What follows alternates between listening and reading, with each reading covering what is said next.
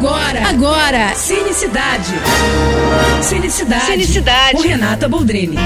Preparo psicológico para a história que Nove Dias vai contar. Esse filme promete bugar nossa cabeça, hein? Pensa que nascer não é o início da vida. É, que para você ter o privilégio de um dia se tornar um recém-nascido, estrear no mundo mesmo, você precisa passar antes por um teste de nove dias, onde só uma alma vai se tornar um humaninho e as outras vão, ó, puf, desaparecer. Cabeça jurou por aí?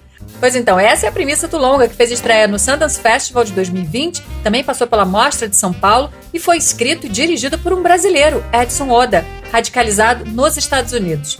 Aí o diretor tá com a bola toda, viu? Foi elogiado por ninguém menos que Tarantino e Spike Jonze, gente. Realmente ele tá com tudo. Mas a ideia desse filme é muito bacana e recebeu elogios da crítica no Sundance também. Semana que vem, inclusive, eu vou conversar com o diretor e saber melhor sobre essa história toda, inclusive esses elogios magníficos, né? A entrevista vai ao ar na ingresso.com e também no meu Instagram, arroba Renata Boldrini. E a estreia de nove dias está prevista para o dia 9. Então, Fica ligado, hein? É isso, tô indo, mas eu volto. Sou Renata Boldrini com as notícias do cinema. Você acabou de ouvir Cinicidade. Cinicidade. Com Renata Boldrini.